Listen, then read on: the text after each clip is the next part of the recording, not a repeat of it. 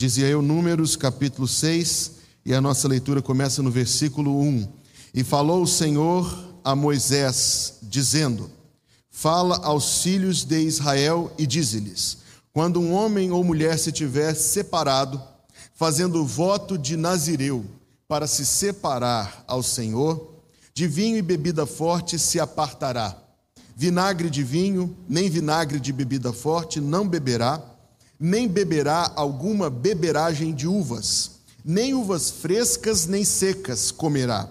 Todos os dias do seu nazireado, não comerá de coisa alguma que se faz da vinha, desde os caroços até as cascas todos os dias do seu voto, do voto do seu nazireado, sobre a sua cabeça não passará navalha, até que se cumpram os dias que se separou ao Senhor, santo será, deixando crescer livremente o cabelo da sua cabeça. Todos os dias que se separar para o Senhor, não se aproximará do corpo de um morto por seu pai ou por sua mãe, por seu irmão ou por sua irmã, por eles não se contaminará quando forem mortos, porquanto o nazireado do seu Deus está sobre a sua cabeça.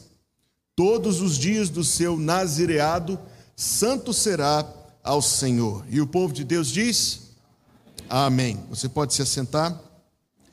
Esta não é a minha mensagem de Dia dos Pais, a mensagem de Dia dos Pais eu trarei no culto da noite. Agora pela manhã eu quero compartilhar com os irmãos algo que Deus colocou em meu coração a partir deste texto, e eu quero conversar com os irmãos nesta manhã sobre o nosso relacionamento com Deus. Quero conversar com os irmãos sobre aquilo que nós oferecemos a Deus. Quero conversar com os irmãos sobre os, os votos, as promessas, os compromissos da vida cristã e a forma como nós os cumprimos, como nós os oferecemos ao Senhor nosso Deus. Há um pastor que eu considero como um, uma referência, um ícone. Ele já não vive mais, seu nome é W.A. Criswell, e ele foi pastor nos Estados Unidos, foi pastor da primeira igreja batista de Dallas. Dificilmente passa uma semana sem que eu ouça pelo menos um sermão do pastor Criswell. O livro dele, o Manual de Criswell para os Pastores, é um livro que eu uso constantemente. E eu considero a sua vida uma vida muito importante nas mãos de Deus, e eu vejo na forma como ele pastoreava muitas coisas que eu desejo ter na forma como eu sou um pastor no reino de Deus. Pois é da vida de W.R. Criswell que eu quero citar para os irmãos este episódio. Talvez você já tenha ouvido, ah, porque é uma história conhecida, porém sem o nome, e eu ouvi da primeira pessoa.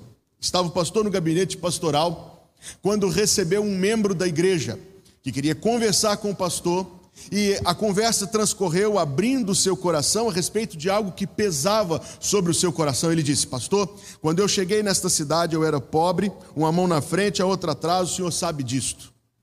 Meu primeiro salário era pequeníssimo, e no entanto, tão, tão pequeno era o meu salário, tão fiel eu era ao Senhor. E ele estava falando de dízimo. Deus me abençoou muito, eu prosperei muito. Hoje eu não sou mais uma mão na frente e a outra atrás, eu não sou mais um homem pobre, pelo contrário, Deus me deu uma fortuna. Mas na mesma medida em que Deus me deu uma fortuna, eu não consigo mais. Está fora do meu alcance, parece. Eu não consigo mais honrar a Deus. Eu não consigo mais agradar o coração de Deus no que diz respeito a este ponto da vida. O pastor disse, meu irmão, isso é um problema espiritual. Vamos ajoelhar juntos, vamos orar. O irmão se ajoelhou, o pastor se ajoelhou. E talvez você já conheça essa história, você sabe mais ou menos como foi a oração. Ele disse: Deus, em nome de Jesus, tira tudo que o Senhor deu para este irmão. Pois é melhor ser pobre do que ser infiel. E o moço se levantou assustado e disse: Não, pastor, essa oração aí eu não estou querendo receber, não. Mas o espírito da oração foi: é melhor ser pobre do que ser infiel. O texto que nós temos diante de nós fala de voto. Observe o versículo 2: fala aos filhos de Israel e diz-lhes: quando um homem ou mulher se tiver separado, a nova versão internacional diz: fizeram um voto especial, o voto de Nazireu para se separar ao Senhor. A palavra voto ela é tão simples. A palavra voto tem a mesma raiz em português da palavra vontade. Tem a ver com um desejo que foi posto no coração daquela pessoa, é algo voluntário. A palavra voto, a palavra vontade, a palavra voluntário, todas têm a mesma raiz. É algo que parte do coração da pessoa. É algo que não é exigido, que não é imposto, que não é cobrado, que não é obrigatório, é algo, quero dizer e frisar, que parte do coração da pessoa. Ou seja, este homem, esta mulher, teve em seu coração o desejo de se separar para o Senhor. A tradição judaica nos ajuda, nos traz algumas informações de que o voto de Nazireu, ele não era somente o cumprimento dessas três regras. Nós veremos isso nesta mensagem. O voto de Nazireu tinha a ver com o serviço voluntário no tabernáculo. O voto de Nazireu era um voto para cumprir deveres sacerdotais sem ser um levita. Você se lembra disso? No tempo do Antigo Testamento, o trabalho do templo, o trabalho do tabernáculo era feito pelos levitas. Mas se alguém não fosse um levita, e quisesse servir, novamente a vontade, o desejo do coração, poderia servir, desde que fizesse um voto. Aparentemente foi assim com o profeta Samuel, que não era um levita e chegou a exercer a função do sacerdócio. Aparentemente o rei Davi fez este voto. Pelo menos durante um tempo da sua vida, ele disse no Salmo 84: é, é, Salmo 84: Bem-aventurados os que vivem em tua casa, louvar-te-ão perpetuamente. Eu prefiro estar um dia à porta da casa do Senhor do que mil nas tendas da perversidade. Era um voto de trabalho, portanto, de trabalho voluntário, de serviço, e que nascia, eu quero dizer isso novamente, do coração da pessoa. Amados irmãos, não se trata, portanto, de algo obrigatório, de algo imposto, de algo exigido, mas do desejo do coração. Há que perguntar: temos nós desejos em nosso coração para o Senhor? Temos nós o desejo em nosso coração de glorificar o nosso Deus, de honrar o nosso Deus. Temos nós em nosso coração o desejo de agradar o coração do nosso Deus. Temos em nosso coração o desejo de servir o nosso Deus. Esse desejo, esse desejo Está escrito em Filipenses capítulo 2, verso número 13: Deus é que efetua em vós. Você se lembra deste versículo? Eu adoro quando os irmãos terminam os versículos comigo. Deus é quem efetua em vós, diga comigo, tanto querer como realizar, segundo a sua boa vontade. É o Espírito Santo que atiça, que provoca, que move os nossos corações a querer oferecer, a querer desejar, a querer nos consagrar ao Senhor. Veja que existe então uma forma de viver a vida cristã meramente das obrigações. Existe uma forma mediana, para assim me expressar, de viver a vida cristã, em satisfação e contentamento, desde que eu esteja fazendo, entre aspas, o que é obrigatório. E se sou questionado, perguntarei: mas onde na Bíblia diz que eu estou errado? Ou melhor dizendo, onde diz que eu realmente preciso disto? Mas tem que haver em nossos corações, e pelo Espírito Santo creio que há, o desejo de viver uma vida cristã mais do que uma vida cristã mediana. O desejo de viver uma vida cristã mais do que mediana. O desejo de viver uma vida cristã que de fato faça diferença, que de fato empenhada, sendo um instrumento das mãos do Senhor Deus, possa fazer algo de útil para a glória de Deus. Nos dias do profeta Amós, nos dias do profeta Amós, ele escreveu capítulo 2, versículo número 12, se você quiser consultar comigo Amós 2, perdão aqui, 12, 11. E dentre os vossos filhos suscitei profetas e dentre os vossos jovens suscitei nazireus. Amós 2, versículo 11: Dentre os vossos filhos eu levantei profetas, dentre os vossos jovens eu levantei nazireus. Quem que levantou? Deus, ele diz: Eu levantei. É Deus quem move o coração. Deus move os nossos corações a vivermos uma vida cristã mais do que somente na linha das nossas obrigações. Deus nos move pelo Espírito Santo e pela palavra a vivermos uma vida cristã não mediana, mas abundante. Eu compartilhei ontem no meu Instagram um texto. Eu encontrei alguns anos atrás lendo uma revista. É, tem bem uns três ou quatro anos que eu encontrei esse texto e traduzi. Foi escrito por Charles Spurgeon. Já ouviu falar? Charles Spurgeon escreveu esse texto em 1876. 1876. A cento e. Eu estou esperando alguém que nasceu em 1976 dizer que foi há 120 anos atrás. É, diminui o número, né? Há 145 anos atrás, Charles Spurgeon escreveu: O crente mínimo. Ouça o texto. O crente mínimo, quem é ele? É o cristão cujo desejo é o de ir para o céu ao menor custo possível. Ele almeja provar o máximo que puder do mundo sem ser condenado com o mundo. E ele deseja viver da fé o mínimo, só para não ficar sem ela.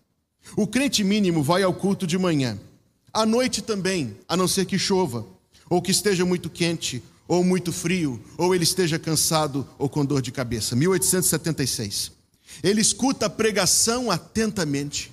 Ele une a sua voz ao cântico e à oração. Ele aplica a pregação minuciosamente, de vez em quando a si, com mais frequência aos outros. O crente mínimo, 1876, é um grande apoiador das causas da igreja. Ele deseja que a igreja viva a sua plenitude, mas ele, infelizmente, não tem condições de ajudar. Ele admira, por exemplo, a escola dominical mas é difícil participar. Sua semana é tão ocupada. Ele precisa do domingo para descansar. 1876. Há muitos outros, ele pensa que pode pegar o bastão e assim ele se desculpa. Ele é um grande apoiador da obra de missões. Ele ama missões. Ele ama evangelismo. Mas infelizmente ele nunca consegue participar. Paciência. Seu tempo está ocupado com coisas importantes. Ao seu ver, a igreja faz coisas excelentes, mas tem dia que faz coisas demais. O crente mínimo tem os seus alvos, os quais nunca ultrapassa. O crente mínimo é incerto numa série de assuntos. Entretenimentos mundanos são para ele uma pedra de tropeço. Afinal de contas, ele não vê mal algum e nem acha que a Bíblia seja contra. Ele não vê por que o crente não poderia ir aqui ou ali ou fazer isso ou aquilo. O crente mínimo conhece uma série de excelentes crentes que fazem tais coisas, frequentam tais lugares. E Spurgeon pergunta, ou pelo menos é o que ele diz, e pergunta: e por que ele não diria? Vive tão perto da linha divisória entre mundo e igreja que por vezes é difícil dizer de que lado ele está. Nunca foi obrigatório ser nazireu. Nunca na lei de Moisés está escrito que alguém deveria ser nazireu um mês da vida um ano da vida. Trata-se de um desejo, mas o livro do profeta Amós, capítulo 2, versículo 11, nos diz de quem parte esse desejo que Deus diz: Eu levantei. Trata-se da forma, quero dizer isto, como Deus move os nossos corações para uma vida cristã abundante, não uma vida cristã mediana. Há esse desejo em nossos corações? Há este sentimento e esta aspiração em os nossos corações? Deve haver. Tem que haver. Tem que haver. Então o texto vai nos falar as regras do voto de Nazireu, e eu quero comentar rapidamente sobre elas. Capítulo 6, versículo 3 e 4. De vinho e bebida forte se apartará Vinagre de vinho, nem vinagre de bebida forte não beberá, nem beberá alguma beberagem de uvas, nem uvas frescas, nem secas comerá. Veja que não se trata de uma ordem a respeito de vinho propriamente ou de vinho somente. Ainda que, enquanto o sacerdote estivesse em serviço, e você pode conferir isso em Levítico 11, era proibido que ele ingerisse qualquer forma de bebida, a lei se estende, ela é mais do que isto: nem uvas frescas nem secas comerá. Todos os dias do seu nazireado, diz o versículo 4, não comerá de coisa alguma que se faz da vinha, desde os caroços até as cascas. Esta lei tem a ver O princípio, entendo eu, tem a ver com algo que é até, digamos, válido, algo que mais do que válido, desejável, mas que nós negaremos a nós mesmos que nós diremos não a nós mesmos por causa de um propósito maior. Talvez de fato tivesse a ver com aquela lei que proibia que a pessoa estivesse alcoolizada enquanto servia no tabernáculo, e uma forma de entender isso era uma extensão deste princípio, a que não houvesse nenhuma proximidade, nenhuma semelhança com aquilo. Mas talvez não. Trata-se das cascas, dos caroços, não pode beber, não pode comer. Trata-se sim de negar a nós mesmos algo que queremos, algo que não é necessariamente proibido. Veja que está escrito em Hebreus capítulo 12, aqui eu peço que você abra a sua Bíblia. Em Hebreus capítulo número 12. Porque o texto nos fala de duas categorias de empecilhos à vida cristã. Hebreus capítulo 12 nos fala de duas categorias de empecilhos à vida cristã. Versículo 1. Talvez muitos saibamos de cor. Portanto, nós também, pois que estamos rodeados de uma tão grande nuvem de testemunhas, os heróis da fé do capítulo 11, deixemos todo o embaraço, ou talvez a sua tradução diga peso. Deixemos todo o embaraço e o pecado que tão de perto nos rodeia e corramos com perseverança a carreira que nos está proposta. Duas categorias de empecilhos à vida cristã. Existe o pecado, o texto fala, o pecado que tão de perto ou tão tenazmente nos rodeia. Pecado não é preciso nem descrever, está escrito na primeira carta de João o conceito de pecado. Pecado é infração da lei, é transgressão da lei. Aquilo que a palavra de Deus diz que não deve ser feito e fazemos é pecado. Ponto. Mas há uma segunda categoria de empecilho à vida cristã: existe o pecado e existe o embaraço ou o peso. Notou isso no seu texto? O peso não é pecado. O peso não é tratado como pecado, o peso não é chamado de pecado, mas o texto diz: deixemos todo o peso. A forma como eu vim entender isso, de forma muito simples, foi através de um pregador já veio ao Brasil muitas vezes, já veio aqui em São Luís, já fui intérprete dele algumas vezes, o pastor Sammy Tippett. Ele ah, dá o exemplo duplo. Primeira parte do exemplo que ele dá é o fato de que o prazer que ele tinha em assistir jornal à noite, até tarde da noite, começou a interferir na sua oração de manhã. É matemática, não é? É simples. Não dá para você ficar assistindo televisão até uma, duas, três da manhã e querer acordar disposto. Não é pecado, é pecado assistir televisão? Tem coisa que é, mas nem tudo é. Assistir jornal é pecado?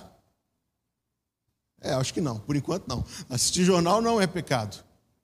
Mas muitas vezes, vou usar outro exemplo mais perto de nós: usar celular é pecado? Usar celular é pecado? Tem coisa que é. Mas o WhatsApp, a maioria das conversas que nós temos, o Instagram, a maioria dos posts que nós vemos, talvez não seja. Mas se isso começa a afetar, a comprometer, se isso começa a atrapalhar a nossa vida cristã, se isso começa a interferir com a nossa oração, se isso interfere com a nossa comunhão com Deus, se isso interfere com a nossa leitura da Escritura. Ah, pastor, eu ia chegar nove, mas cheguei nove e meia, porque eu fui dormir tarde, porque fiquei no Instagram. É peso, é embaraço. E o texto diz: deixemos todo embaraço. Ah, pastor, eu queria muito poder servir na igreja, mas é que eu sou voluntário da associação de, de bairro, sou síndico do meu prédio, eu trabalho com não sei o que, eu faço mais isso, sou voluntário aqui, sou voluntário ali, e na igreja eu não tenho tempo. Está errado. Não é pecado, mas é peso, é embaraço. E o texto diz: deixemos todo o embaraço. Tem coisas, meu irmão e minha irmã, que não são pecado, mas atrapalham a nossa vida cristã. E o texto diz: deixemos todo embaraço. A segunda forma como o pastor Tippett explicava isto foi uma experiência pessoal que ele viveu. Ele era um homem de peso muito elevado, estava com câncer, precisava operar, precisou perder peso, perdeu 40 quilos assim, de um dia para o outro, quase praticamente. O medo faz cada coisa, né? Aí ele começou a perceber que 40 quilos a menos ele era um muito mais disposto, ele era mais ativo, ele tinha mais energia e começou a servir a Deus melhor. E aí ele entendeu perfeitamente a palavra peso. Ele usa o seguinte exemplo que ele um dia pegou 40 quilos, saco de arroz, digamos, um saco de cimento de 50 quilos, algo proporcional a 40 quilos, e tentou fazer as mesmas coisas que ele fazia carregando 40 quilos a mais. Fica mais difícil? É peso. Tem coisas na nossa vida cristã que não são pecado, mas são pesos que nos deixam mais lentos na corrida da vida cristã.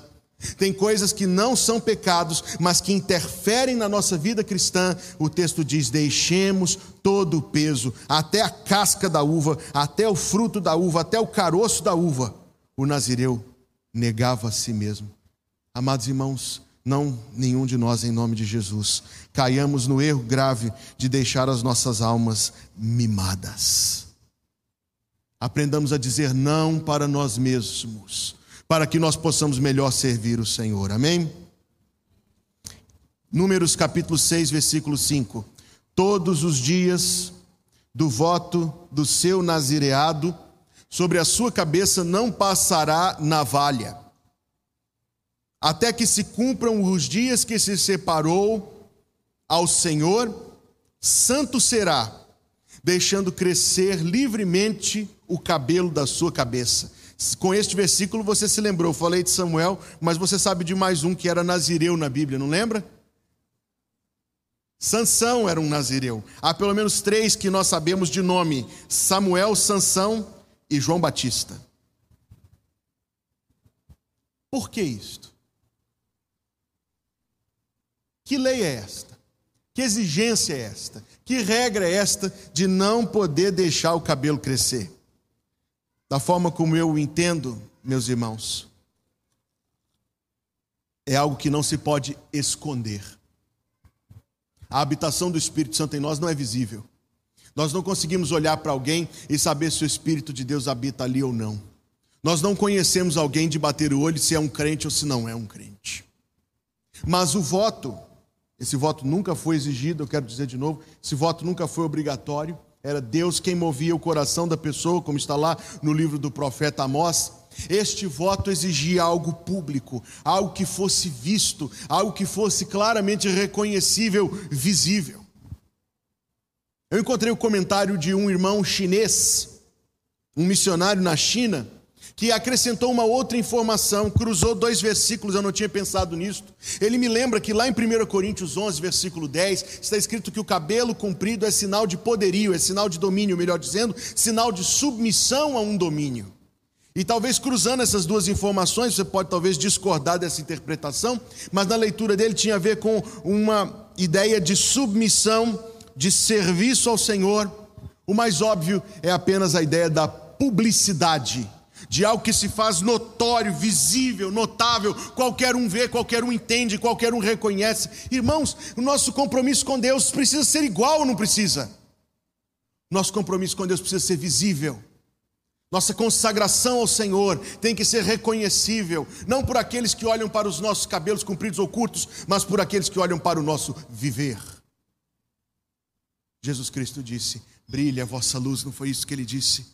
Brilhe a vossa luz. Não se acende a luz e se coloca debaixo do cesto, isto é, não se resgata alguém do pecado para viver no pecado. Não se tira alguém do mundo para viver como aqueles que estão no mundo, gostando das mesmas coisas, querendo as mesmas coisas, buscando as mesmas coisas, desejando as mesmas coisas. Os nossos desejos, pelo contrário, serão desejos santos e elevados para com Deus. Não era obrigatório. Mas Deus movia o coração de alguém a dizer: Eu quero me separar para o Senhor. Deus movia o coração de alguém a dizer: Eu quero me separar para o Senhor. Quem de nós não desejaria, irmãos? Quem de nós não deve dizer as mesmas palavras? Eu quero. Irmãos, eu, Hugo, diante dos irmãos digo isto: Eu quero me separar mais para o Senhor. E certamente todos nós queremos. Esse desejo vem do Espírito Santo, algo visível. Malaquias 3,18 diz: Então vereis novamente a diferença entre o justo e o ímpio, entre o que serve a Deus e o que não o serve. Ah, como é necessária, ó Senhor Deus, nos ajude, como é necessária que esta diferença seja cada vez mais visível. Terceira regra do voto de Nazireu, número 6, versículos 6 e 7. Todos os dias que se separar para o Senhor, não se aproximará do corpo de um morto. Por seu pai ou por sua mãe, por seu irmão por sua irmã, por eles não se contaminará quando forem mortos. Porquanto o nazireado do seu Deus, a nova versão internacional diz: o símbolo da sua separação está sobre a sua cabeça. No dia em que os filhos de Arão, os dois filhos mais velhos de Arão, Nadab e Abiú, entraram atrevidamente no tabernáculo, eles levavam em suas mãos um incensário, e Levítico 11 nos diz que aquele incenso tinha sido aceso com outro fogo que não o fogo do altar do holocausto. E quando eles se achegaram ao altar do incenso para colocar aquele incenso ali, você pode conferir isso em Levítico 11 na sua Bíblia. O fogo subiu daquele incensário e os consumiu e morreram na presença do Senhor. Esse assunto para Deus é muito sério.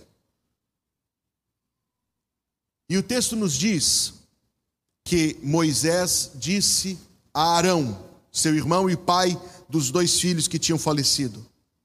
Moisés disse a ele: O Senhor será santificado e o texto final diz: E Arão se calou. Nós conseguimos, no aspecto humano, nos identificar com a profunda dor de luto que o coração de Arão experimentava, não? E no entanto, o texto diz que ele se calou. Quer dizer que ele não quebrou uma lei específica do sumo sacerdote, estava escrito que o sumo sacerdote, no dia do seu ofício, não poderia rasgar a própria veste, ele não poderia sofrer nem mesmo a dor do luto. Mas por que uma exigência tão terrível? Aliás, por que uma exigência tão dura? E eu digo aos irmãos, tem a ver com aptidão para o serviço a Deus. Entenda isto. A questão não era somente a pessoa, somente os sentimentos de alguém. O nosso tempo coloca os sentimentos de alguém acima de qualquer coisa. Não diga algo que fira os meus sentimentos, senão é, este, é este é o pecado imperdoável do nosso tempo. Mas aqui prevalece outra coisa. A pessoa votou servir a Deus, então ela tem que se conservar apta, apta para o serviço. Ela não pode quebrar ela não pode romper com isto, ela não pode ferir, ela não pode deixar de estar apta. A morte, você sabe disto? A ideia de contaminação aqui, esta palavra soa diferente nos nossos ouvidos do que naqueles dias, tem a ver com aptidão cerimonial. A pessoa que tivesse algum contato com a morte não podia fazer o trabalho do tabernáculo. Era preciso passar aquilo. Ou seja, o princípio se traduz da seguinte forma: tem que estar sempre disponível não importa o que acontecer. Tem que estar sempre apto, sem exceções. Naquele tempo, onde o versículo 8 diz: Todos os dias do seu nazireado, santo será o Senhor. Naquele tempo tinha a ver, eu quero frisar esta palavra, com aquilo que era cerimonial. Quanto a nós, não há santidade cerimonial. A santidade que nós temos que apresentar a Deus é a verdadeira pureza dos nossos corações, a verdadeira conformidade das nossas vidas com os propósitos de Deus. Quando ainda novo na fé, eu aprendi a cantar isto aqui, talvez você conheça. Tempo de ser santo. Alguém conhece? Tempo de ser santo, tu deves tomar viver com teu mestre, seu livro estudar, andar com seu povo e aos fracos valer, as bênçãos celestes de Deus sempre obter. Tempo de ser puro, tu deves achar, a sós sempre orando com Cristo ficar. Teus olhos bem fitos, fixos em Deus sempre ter, na tua conduta provar seu poder, o poder de Deus tempo de ser forte, tu deves buscar, o Mestre seguindo por onde guiar, no gozo ou tristeza, sempre obedecer, da fonte divina jamais te esquecer, tempo de ser útil, útil, tu deves guardar, muito calmo nas lutas em Deus confiar, socorre os aflitos, repleto de amor, os passos seguindo do teu Salvador, tempo de ser santo, tempo de ser puro, tempo de ser forte, tempo de ser útil. Que tempo é este? É o tempo de agora, é o tempo de hoje. O nazireu não podia se aproximar de nenhum morto, porque em todo tempo ele tinha que estar apto para servir a Deus. Imagine que diferença em nossa vida cristã se nós abraçarmos este mesmo princípio, nos conservarmos sempre aptos, estarmos sempre prontos, isto é, com aquele estado de espírito, com aquela atitude adequada para nós servirmos o Senhor, com aquele coração cheio de gratidão e de louvor, conservando em nosso coração os sentimentos santos que convém à presença de Deus, estar sempre, sempre apto. Versículo 8 diz: Todos os dias do seu nazireado, santo será ao Senhor. Eu quero concluir a minha mensagem em Romanos capítulo 12, que foi o texto da mensagem do Caleb de domingo passado, de manhã, uma mensagem tão abençoadora. O voto do Nazireu era, como diz a palavra voto, voluntário. Nunca foi exigido, exceto nos três casos que eu mencionei, Sansão, Samuel e João Batista Nunca foi exigido que alguém o fizesse. Amós 2,11 nos diz que vinha de Deus, é Deus que move o coração, é Deus que enche o coração deste desejo. Mas quanto a nós na vida cristã, existe algo, existe um patamar muito mais elevado. A nossa justiça, disse Jesus em Mateus 5,20, tem que exceder a dos escribas e fariseus. Romanos 12, Versículo 1: Rogo-vos, pois, irmãos, pela compaixão de Deus, que apresenteis os vossos corpos em sacrifício vivo, santo e agradável a Deus, que é o vosso culto racional.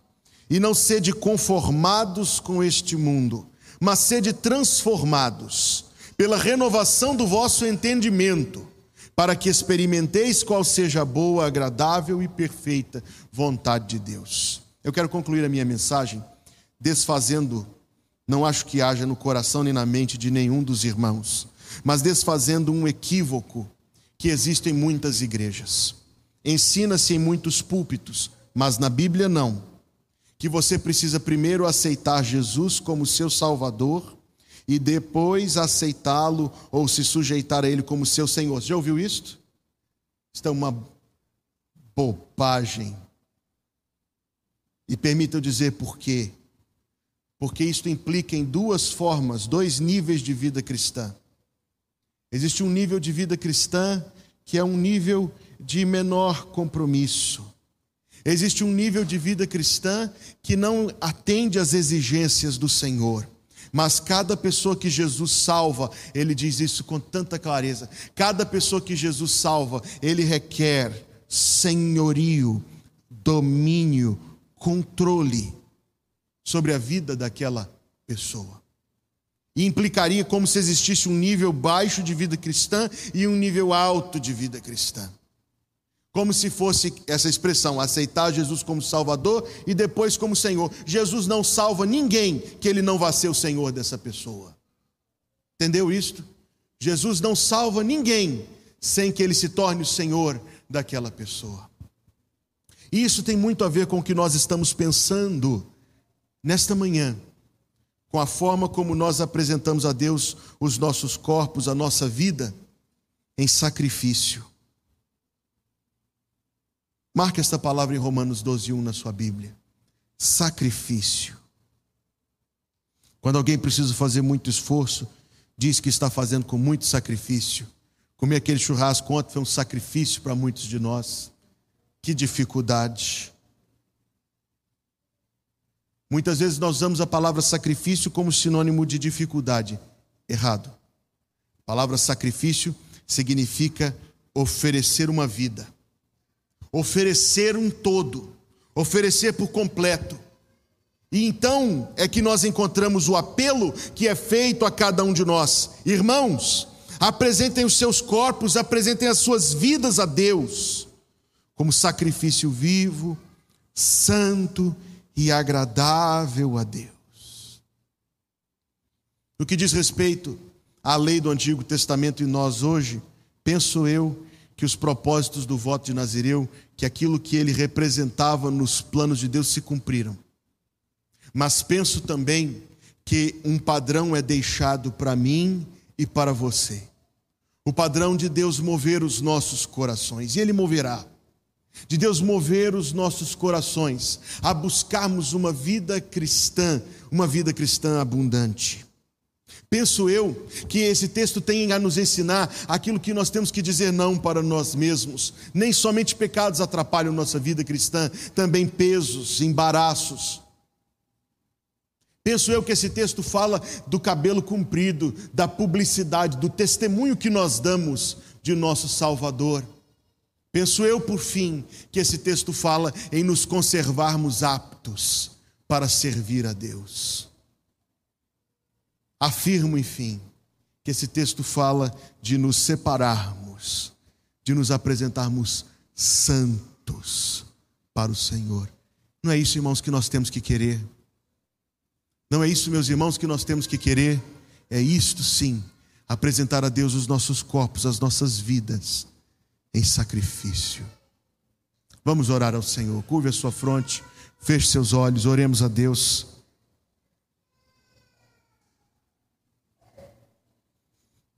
Pai Celestial, em nome de Jesus, obrigado. Obrigado, Senhor, pela tua palavra que nós lemos, obrigado pela tua palavra que nós recebemos em o nosso coração. Que com o auxílio do teu Espírito Santo, Deus bendito, cada um de nós possa se separar para o Senhor ainda mais. Oferecer a Ti, Senhor Deus, ainda mais as nossas vidas como sacrifício vivo, santo e agradável. Que cada um de nós, Senhor, ainda mais possamos nos dedicar a Ti e nos dedicar aos Teus propósitos, nos dedicar, ó Deus, aos Teus planos, nos dedicar à glória do Teu nome nas nossas vidas. Senhor, em nome de Jesus, dá-nos que o teu Espírito nos ensine aquilo na nossa vida que desagrada a ti, para que renunciado isto, abandonado isto, nós possamos te agradar. Dá-nos discernimento, ó Deus, sim, para que nós possamos alcançar os teus propósitos para nós. Dá-nos, Senhor, a tua bênção, para que nós possamos viver da forma que agrada, que honra o teu coração. Obrigado pelo culto desta manhã. Obrigado pela tua presença entre nós. Abençoa agora as classes da escola. E que o mesmo Espírito que estava aqui nos ensinando seja com cada um de nós nas classes, aprendendo da palavra de Deus. Que a graça de nosso Senhor Jesus Cristo, o amor de Deus, o nosso Pai que está nos céus, e a companhia, a consolação do Espírito Santo, seja conosco, irmãos, todos os dias até que o Senhor Jesus venha nos buscar. Em nome de Jesus. Amém.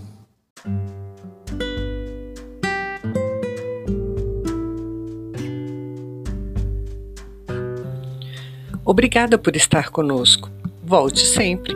A Igreja Batista Plenitude tem sempre uma mensagem de Deus para você.